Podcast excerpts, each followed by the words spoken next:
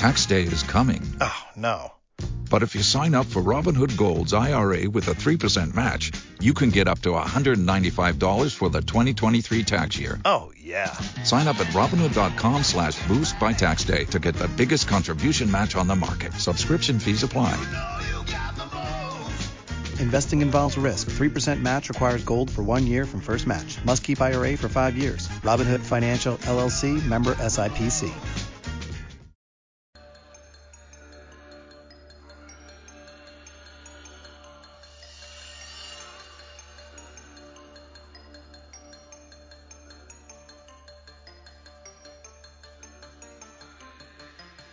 ¿Por qué el Barça solo tiene cinco Copas de Europa?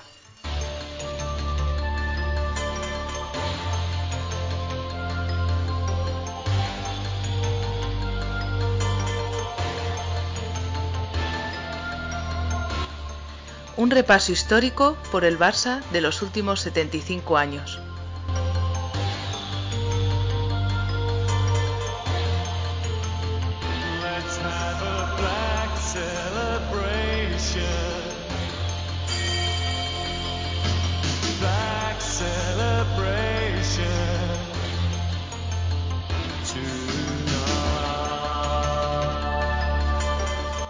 Capítulo 22.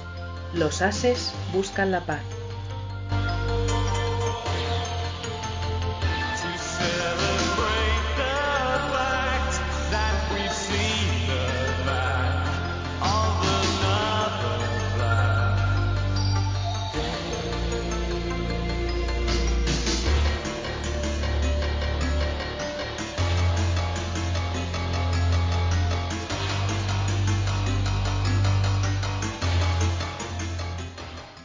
Bienvenidos, nostálgicos, al capítulo 22 de esta serie ¿Por qué el Barça solo tiene cinco Copas de Europa? Y como siempre me acompaña mi compañero de todas estas travesías por el desierto, que no podría encontrar copiloto mejor que Jesús Núñez. ¿Qué tal, Jesús? ¿Qué tal, Josep? ¿Qué tal, oyentes? Encantado de nuevo estar aquí y seguir desgranando esta historia tan convulsa del, digamos, del Barça pre-Cruyff, ¿no? Hasta su llegada en el año 73. Madre mía, no nos queda nada, que estamos en noviembre del 61. Madre mía. Eh, como siempre, os pedimos que, que, le deis un like si os ha gustado, suscribíos al canal, ya sea en iBox, en YouTube, comentarios en estas dos plataformas nos ayudan muchísimo porque hace que el vídeo se mueva más, llegue a más gente y así eh, más gente nos pueda conocer. Y luego comentarios en las redes sociales, todos los que queráis. Mm, nos gusta mucho que, que nos vayáis citando para, para, cositas de la historia de, de, del Barça. A veces tanto Jesús como yo estamos ocupados, pero siempre acabamos respondiendo. Y nada, nos vamos a, a este capítulo que, que, lo hemos titulado un poco como con, eh, con la peli Los ases buscan la paz. Sí, exactamente, como la famosa película. Qué mala es, ¿eh? Y qué anticomunista es. Joder. Como, como, la, mayoría, como la mayoría de, los, de, las películas de la época. Sí, sí, sí, sí, sí. Pero es que yo, yo la había visto de pequeño y hace, no sé, unos 8, 9 años la volví a ver y dije, madre mía, madre mía. Pero bueno, eh, vamos, vamos al lío. Como ya os contamos en el episodio anterior, eh, el entrenador dimitió de su puesto, miró, aunque creo que se fue cinco minutos antes de que lo echaran, Jesús. Sí, sí, está claro, ¿no? Eh, la situación era insostenible, como contamos en el capítulo anterior, y no le quedó otra que, que dimitir, ¿no? Sí. Entonces, el primer entrenador de la era Yaudet tan solo había durado tres meses. Tras la dimisión de Miró, los ojos de la directiva se centraron en Ladislao Kubala, que llevaba tan solo cinco meses retirado y estaba ejerciendo de director de la cantera barcelonista. En principio, el exastro húngaro se mostró reticente a la hora de coger el banquillo culé y dio estos motivos, ¿no? Que no tenía experiencia, que muchos jugadores de la plantilla eran amigos suyos, que estaba ilusionada por su nueva función en el club. Pero existía una cláusula en el contrato de Kubala que eh, si el club le requería para ocupar el banquillo, este no se podía negar. Sí, no, al final estamos hablando de eso, ¿no? Que el club, ante la falta de proyecto, siempre recurría a símbolos, ¿no? Sí. como si recurriendo a un símbolo solucionara realmente la, solucionara realmente la papeleta, ¿no? Como si eh, todo lo que ese, esa persona hizo en el campo se trasladara al banquillo por arte de magia, ¿no? Y muchas veces no era así. Realmente a lo largo de la historia muy pocas veces ha sido así. Porque Sí. muchas veces los clubes recurren a mitos y esos mitos no dan resultado, ¿no? Ahí tenemos eh, un, un ejemplo clarísimo, es la trayectoria de Maradona como entrenador argentino, ¿no? Eh, o Maradona como seleccionador argentino y así tantos y tantos casos, ¿no? Sí, es que hay muy pocos ejemplos de, de jugadores mitos que hayan sido mitos en su club, que hayan hecho, o sea, por ejemplo, en el Barça tenemos los claros casos de, Beckenbauer en el Bayern, Beckenbauer en Sí. el Bayern, sí, eh, Beckenbauer en el Bayern, eh, Cruyff en el Barça, Guardiola en el Barça, Luis eh, Enrique, Luis Enrique, sí, eh, Zidane en el Madrid, Zidane en el Madrid. Valdano en el Madrid, Ahí- para mí ahí- un tenemos otro, otro petardazo bastante importante que fue el de Pirlo en la Juventus. Tenemos otro ejemplo de otro jugador que, que no, que, que- que no termina de trasladar lo que pasó en el banquillo al, al- lo que pasó en el campo al banquillo, ¿no? Entonces, no Seedorf en el. Milan, ¿te acuerdas? Seedorf en el Milan. Seedorf en el Milan, sí, sí, hay varios casos, sí. Sí, sí, sí, sí. Entonces, eh, hay muy pocos casos que, que alguien triunfe como jugador y entrenador en el mismo club. Eh, realmente es que estoy así pensando por encima y Luis Aragonés en el Atlético, que tampoco es que fuera eh, la Dalit de los títulos, pero bueno, tiene una trayectoria bastante importante con el club colchonero como, como entrenador, como jugador. La verdad es que es uno de los mitos del club. Pero Simeone, Exacto, Simeone, sí. pero, pero poco más, la verdad. Eh, es que ya te digo, estoy, estoy pensando y no. mm, Me acuerdo cuando, cuando pusieron a, a Iríbar de entrenador del Athletic y tampoco, es que no. No, no, no te asegura nada de esto. Pero bueno, eh, estamos en noviembre del 61. El, tras 13 jornadas, el Barça iba cuarto en la clasificación a nueve puntos del líder, que era un intratable Real Madrid que había ganado 12 partidos y tan solo había caído derrotado en uno. Tan solo dos días después de coger el equipo, Kubala debuta como entrenador en partido correspondiente a la decimocuarta jornada donde se recibe en el Camp Nou al Elche. El equipo ilicitano llegaba en mitad de tabla y a pesar de que Baristo adelantó pronto a los azulgrana, el centrocampista del Elche, Mariano Gargallo, marcó dos goles que daban la victoria al Elche en el descanso, que provocaron unos pañuelos blancos de la grada hacia los jugadores en señal de des desaprobación. Quizá fueran las protestas del público, quizá la charla de Kubala o el amor propio de los jugadores, pero un gol de Baristo y otro de Pereda hacían que los dos puntos se quedasen en casa. Pero el público ya está hasta, hasta arriba. Sí, sí, eh, sí, es que no hay, no hay, no hay confianza, ¿no? No hay confianza, ¿no? Hablamos muchas veces de la temporada 86-87 y es lo mismo, ¿no? Aunque el equipo diera, eh, ganara partidos, siguiera arriba, eh, luchando por el título, no había confianza entre la afición, ¿no? Sí, sí. Se cerró la primera vuelta el primer domingo de diciembre porque al final de esa temporada 61-62 había Mundial en Chile y se debía acabar pronto la liga. Y se acaba en Santander, donde los de Kubala solo consiguen un punto tras empatar el conjunto cántabro un gol de Coxis. Habíamos llegado al Ecuador de la temporada y el Real Madrid encabezaba la tabla con 26 puntos. Solo había perdido dos partidos, uno en el Tartiere y el otro en Mestalla. Segundo con 21 estaba el Atlético, con 20 el Zaragoza y con 18 el Barça, que llegaba, lleva, eh, llegaba con una gran cifra goleadora. Y es que realmente en 15 partidos el Barça llevaba 35 tantos a favor, siendo el segundo equipo más goleador, por detrás del Zaragoza. Pero le lastraba muchísimo los goles encajados, que ascendían, atención, ¿eh? en 15 partidos el Barça había encajado 27, casi dos por partido, siendo el sexto equipo más goleado de la competición. Una burrada. Es que así no se va a ningún sitio. Eh, es, es, cierto que eh, tú y yo hemos crecido con, con la consigna de, de Cruyff de que eh, sí, prefiero ganar un partido 5-4 que 1-0, pero no, no, se puede ganar una liga cuando eh, estás encajando dos goles por partido. No, así es imposible. Mm, Entonces, a la semana siguiente muere en trágico accidente de coche el fundador de la revista Barça junto con sus padres al caer el coche en un canal en la central de Pons. Miles de barcelonistas van a expresar sus respetos a un culé en el día de su funeral. Antes de final de año, el equipo disputa los octavos de final de la Copa de Ferias ante el Dinamo de Zagreb. En la ida disputada en el Camp Nou el día de Santa Yusia de Bisbal, eh, o sea, 13 de diciembre, tan solo 50.000 personas, y volvemos a lo mismo de, de, la asistencia tanto en Copa de Ferias a la que era la Copa Europa. Tan solo 50.000 personas fueron a presenciar el partido y el equipo mostró cierta mejoría y con tres goles de Baristo, uno de Pereda y otro de Coxis, los azulgranas resolvían en la ida la eliminatoria tras vencer por 5-1. En Yugoslavia, el Barça consiguió un empate a dos en un campo semivacío y con ello se olvidaban de la competición hasta finales de febrero. En Liga se jugaron un par, un par, de jornadas más antes de acabar el fatídico año 61. En la primera jornada de la segunda vuelta se perdió por 1-0 en Sevilla, con un solitario tanto del exmadridista Mateos, y el 30 de diciembre se venció a la Real Sociedad en un buen partido de los culés. Eulogio marcó dos y Coxis un hat-trick para el 5-0 final que dejaba una pequeña ilusión a los barcelonistas para el año 62. Pero lo más importante esa semana no fue el partido ante los Donostiarras, ya que el último día del año se organizó el referéndum para que los socios votasen qué hacer con el Camp de las. Para atraer a la gente se organizó un entrenamiento abierto para el público al que asistieron unas 18.000 personas. Imaginaos la ilusión que había en el barcelonismo. Sí. 6.000 de ellas votaron en el referéndum y la mayoría votó que se vendiera el campo.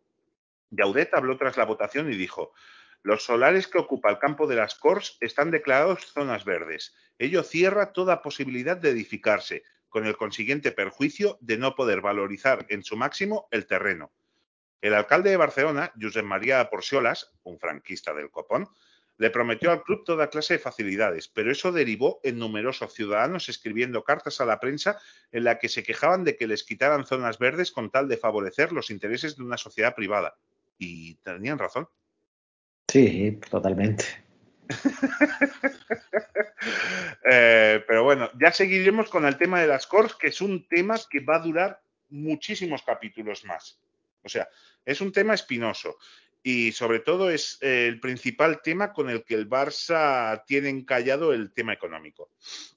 Entonces, en el primer partido del año, el 62, el 7 de enero se vence con facilidad a un Tenerife que visitaba por vez primera el Coliseo Azulgrana.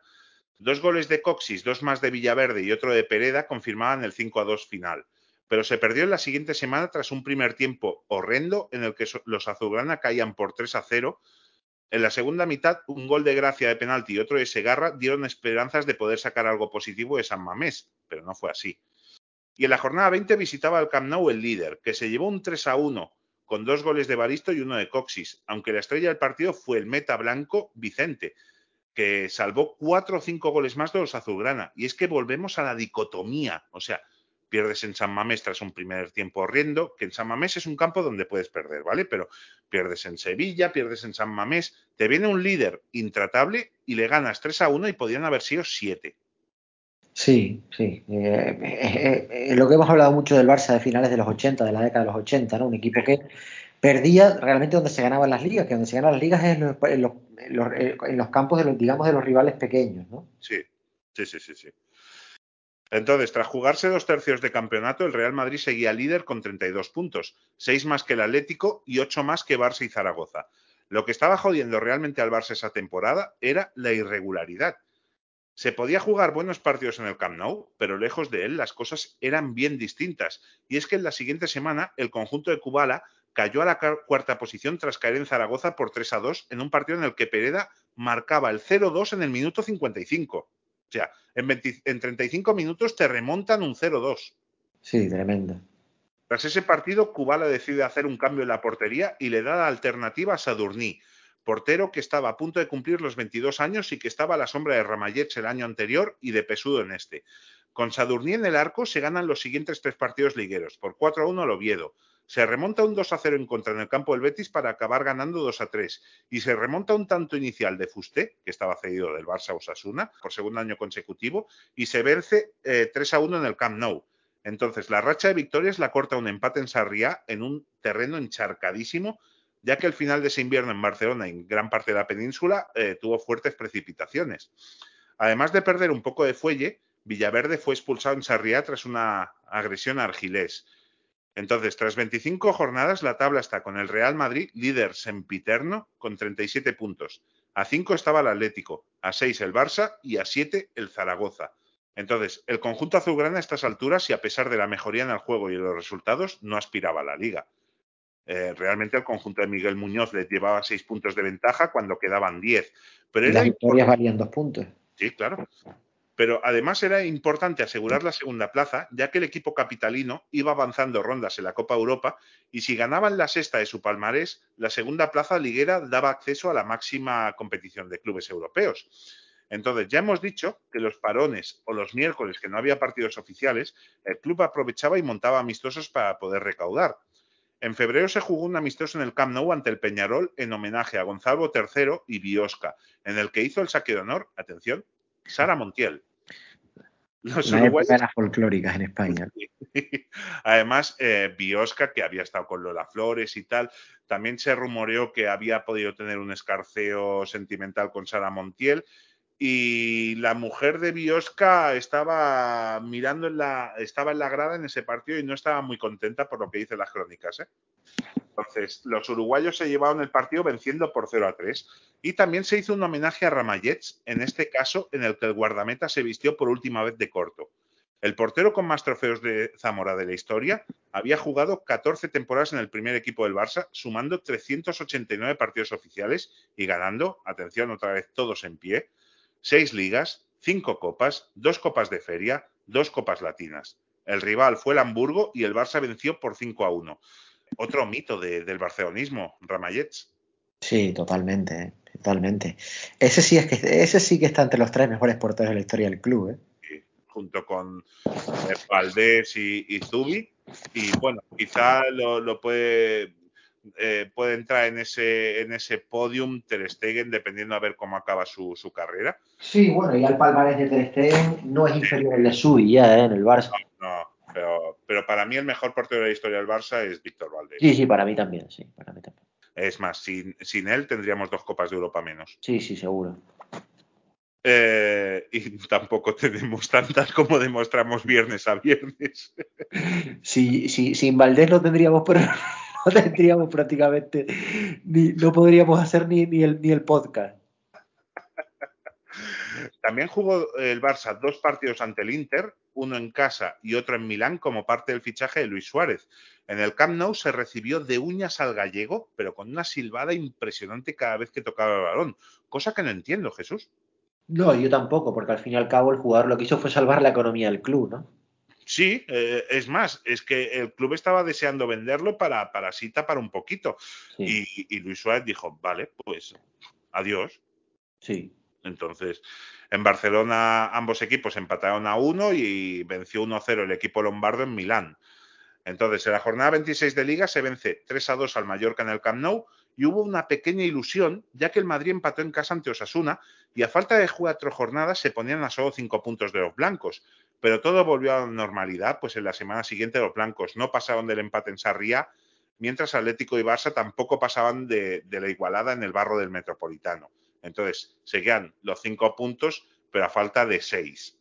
Se venció por 4-0 al Valencia en un gran partido de los de Cubal en la jornada 28, pero los blancos no fallaron en la visita del Mallorca al Bernabéu y se alzaron con su segunda liga consecutiva y, atención, la octava de su historia, igualando en títulos al Barça. En ese momento, el Barça deja de ser líder en solitario en, en trofeos ligueros y ya comparte el liderato. Pues sí. Y es la última vez en la historia hasta hoy que el Barça va primero en, en galardones ligueros. Para que el oyente se haga una idea de lo que supusieron aquellos años, ¿no? Ahí está, ahí está. Teníamos en el año 62 el Madrid gana la liga, su segunda liga consecutiva, y el Madrid se pone con ocho ligas, las mismas que tiene el Barça. Mm, En el, claro. en el- en el año 80, en el año 90, el Madrid gana su quinta liga consecutiva, que hace la vigésimo quinta de su historia, y el Barça tiene 10. Sí, tremendo. Y, y así se escribe la historia. Sí, sí, ahí está el boquete, el gran boquete histórico entre ambos clubes está ahí, más allá de la Copa de Europa, pero el gran boquete liguero entre ambos clubes está ahí. Y hasta mucho ha recortado el Barça en consonancia Sí. a lo que pasó durante aquellos 15 años. Sí, sí, totalmente. Eh, es más, el Barça se llega a poner a siete ligas de- de- del Madrid. Sí, Pero eh, el problema está en que eh, antes de la primera liga del Dream Team, el Barça tan solo tiene dos ligas más que Atlético de Madrid y Athletic Club de Bilbao. Claro, es que el Barça tengamos en cuenta que del año 60 al año 90 gana dos ligas. Sí. Una bestialidad. Se dice pronto, ¿eh? Se dice pronto, sí, sí. Es que se dice pronto, pero se gana dos ligas. Que en toda esta década ya vais a ver que se van a alzar tres trofeos en total. Sí. Y ninguno de ellos está en el primer escalón. No. Pero, pero bueno, entonces, eh, a pesar de no poder ganar el título, el objetivo de la segunda plaza estaba a punto de, conseguirse. Y se consigue la penúltima jornada al ganar en Elche por 1 a 2. Entonces, el Barça consigue la segunda plaza, lo que si el Madrid gana la Copa Europa ante el Benfica, pues el Barça irá a la Copa Europa. Pero, ¿qué es lo que pasa? Que cuando el Barça necesita que el, Barça- el Madrid gane la Copa Europa, no lo hace. Así que esa segunda plaza no da derecho a nada. En cambio, otras temporadas donde el Barça no ha podido conseguir la segunda plaza es cuando el Madrid ha ganado la Copa Europa. Sí, exactamente. La última jornada eh, fue un trámite y fue una goleada por 8-0 al Racing. Entonces, la Liga 61-62 queda como campeón el Real Madrid con 43 puntos. 40 al Barça, con lo cual, fijaos, la remontada que ha hecho Kubala, gran mejoría, consiguiendo 11 victorias, 3 empates y solo 3 derrotas, todas a domicilio y fueron en Sevilla, Bilbao y Zaragoza, que dices, vale, ok, se pueden perder esos partidos.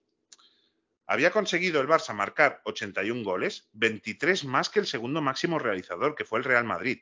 O sea, el Barça marca 81 goles y el segundo máximo realizador es el Real Madrid con 58, imaginaos. Pero aquí viene la cagada.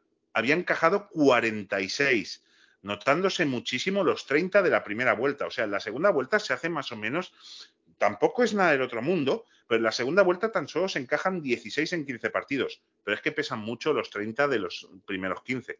Sí, sí, totalmente, sí, sí. Entonces es, es eso. Y, y, hemos pasado un poco de largo de la competición europea, pero el último día de febrero el equipo azulgrana viajaba a Inglaterra para medirse al Sheffield Wednesday, que me imagino que todos sabéis eh, por qué se llama así, es porque cuando se fundó en una de estas ligas locales era un equipo que siempre jugaba los miércoles. Entonces por eso es Sheffield Wednesday. Eh, jugaban en la ida de los cuartos de final de la Copa de Ferias. Los de Sheffield, con Big Buckingham en el banquillo, que hablaremos de él dentro de unos 20, 25 capítulos, había sorprendido con una gran temporada 60-61, en la que habían quedado subcampeones de liga, tan solo por detrás del Tottenham. En esa 61-62 estaban batallando por entrar en el top 5 y se habían cargado al Olympique de Lyon y a la Roma para llegar a cuartos en la Copa de Feria. Entonces, con un, poco más de media entrada en Sheffield, el Barça hizo una gran primera parte adelantándose en dos ocasiones con goles de Villaverde y Evaristo, para llegar con 2 a 2 al descanso.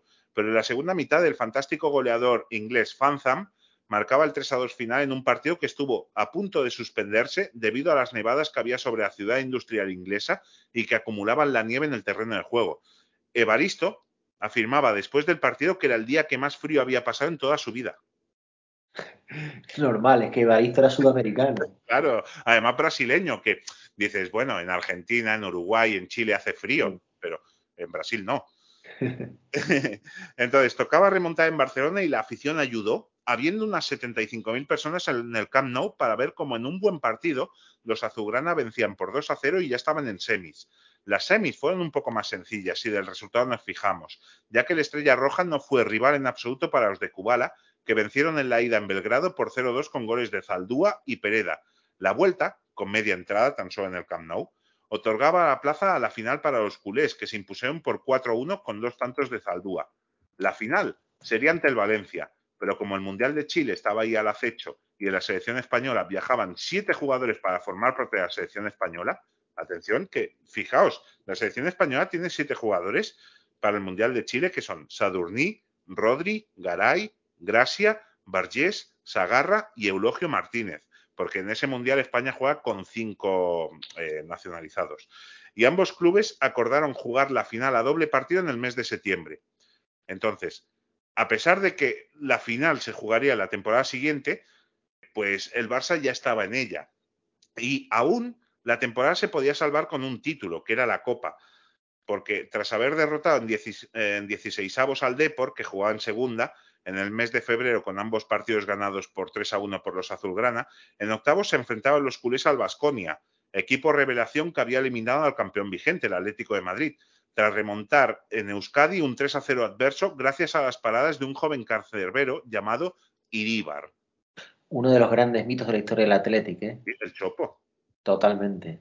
Mito, un mito absoluto del Atlético, ¿eh? Sí, eh, yo diría que top 10 seguro de la historia del Athletic y es una historia muy rica. Top 10, yo creo que, que ha sido demasiado. Que, ha sido. El Athletic, claro, es que piensa que en los años 30, a pesar de que para nosotros son muy lejanos, Uf, pero el Athletic Iribar, Iribar es, Iribar es un mito absoluto en el Atlético, ¿eh? Yo diría que top 5, ¿eh? Sí, sí, te lo, te lo, te lo compro, pero claro, es que muchas veces no, no recordamos los mitos que había en el Athletic en los años 30 y, o los, los 11 aldeanos que ganan la liga de- del año 56. Y, y claro, eh, Iríbar ya sí que es más cercano a nosotros, pero, pero de los últimos 50 años, Iríbar sí que está en el top 1, top 2 seguro. Sí, seguro. Sí, sí, es que estoy pensando y pff, no hay nadie que, que se acerque en los últimos 50 años a la figura de Iríbar. Sí, muy de acuerdo. Sí. Quizá de, antes sí, por eso lo he puesto top 10. Porque antes sí que es cierto que, claro, en los años 30 el Athletic gana cuatro, cuatro ligas, eh, en los 40 gana dos, gana la liga del 56, entonces ahí hay mucho mito del Athletic, además de, de ganar varias veces la Copa. Pero en los últimos 50 años, para mí, sin duda, sin duda es eh, el 1 o como demasiado el 2, pero siempre porque soy prudente en ese aspecto. Sí, sí, opino igual que tú. Hmm. Entonces, eh, las actuaciones de Iríbar llamaron la atención de Kubala, que pudo verlo en acción y se llevó una gran impresión en la victoria del Barça por 0-2 en la ida, ya que salvó varios goles. Pero en la vuelta, los azulgrana vencieron por 10 a 1 y ese resultado abultado hicieron que el Barça declinara su fichaje. Otro gran acierto. Eh, sí, la verdad es que eh, los petardazos de la directiva en aquellos años era tenía lo suyo, ¿eh? Claro, es que eh, eh, creo que hay un directivo que dijo, pero ¿cómo vamos a fichar a este? Que le hemos metido 10. Entonces, pues bueno, pues a- eh, ahí está. Un tío que ha sido internacional con España en 49 ocasiones, cuando España jugaba a lo mejor tres partidos al año, Muy de acuerdo, sí. pero bueno. En cuartos tocó la bomba, el Real Madrid, con la ida en la capital del reino. El Barça, con un partido muy serio, dio la campanada y venció 0-1 gracias a un gol de Eulogio Martínez. En la vuelta, el Camp Nou se llenó en un partido con una lluvia incesante y que el Real Madrid controló desde el inicio. Del Sol ponía el 0-1 en el minuto 65 y a falta de seis minutos Puskas marcaba el 0-2, pero Pereda ponía el 1-2 e igualaba la eliminatoria un par de minutos después y forzaba el partido de desempate. Pero Gento, cuando todos creían que acabaría el partido con 1-2, marcaba el tercero y eliminaba al Barça de la competición y daba una imagen triste de una buena segunda mitad de temporada. Sí, no, parecía que eh, el desastre parecía no, no tener fin, ¿verdad? Eh, Sí. eh, la mala suerte, el infortunio, la desgracia, se apoderaba del equipo, ¿no? Una tras otra. Sí, en, este, en este partido el Madrid es muy superior, ¿eh? Sí, sí, no, no, está claro. O sea, en, en otro, eh, por ejemplo, a final de la Copa Europa del año anterior, el Barça había sido muy superior y ahí sí que está la desgracia, el infortunio.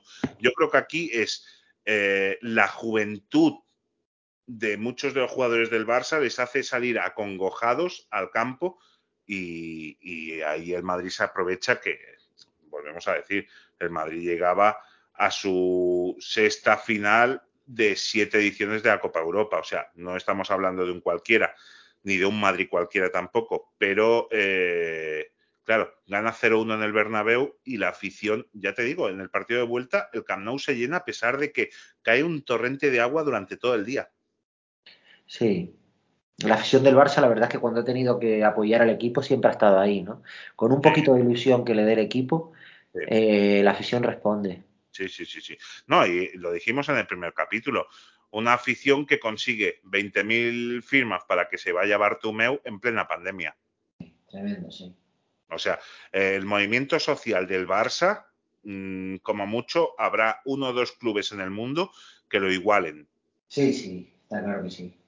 Superarlo, ninguno. Pero bueno, quizá, no sé, Boca, River, pero, pero claro, cuando hablamos de Argentina en cuanto a afición, siempre vamos en desventaja. Pero, mm, o sea, eh, debe ser un mazazo tan grande estar, por ejemplo, en la grada o escuchando el partido en la radio y que estés, porque aunque sea un título en este caso de segundo escalón, como era la Copa, hubiera podido hacer mucho bien al barcelonismo. Claro, al final un título es un título, ¿no? Imagina lo importante que fue la Copa del 88, ¿verdad? Sí, sí, sí. Permitió ganar, la, permitió ganar la Recopa del 89 y que Johan empezara la temporada del Dream Team con un título, ¿no? Empezara su, su, empezara su, su paso por el Barça con un título, ¿no? Sí, cierto. Sin aquella Copa no hubiera habido Recopa y no hubiera habido título, porque la Liga lo hubiera ganado el Madrid porque era un equipo consolidado. No, y a, y a saber, porque la temporada 89-90 el Barça no la empieza bien. No. Entonces, sin el, el- sin el colchón de esa recopa, quizá Cruyff hubiera ido a la calle antes Sí. de esa final de Copa, que es eh, la espada de Damocles. Exactamente. Entonces, se acababa de esta manera la segunda temporada seguida sin títulos en el Barça, a falta de jugarse la final de la Copa de Ferias en septiembre, y aunque el equipo mostró una mejoría con Kubala, en ocasiones se mostraba irregular en franjas de partido que hacían inviable el poder aspirar a algo más.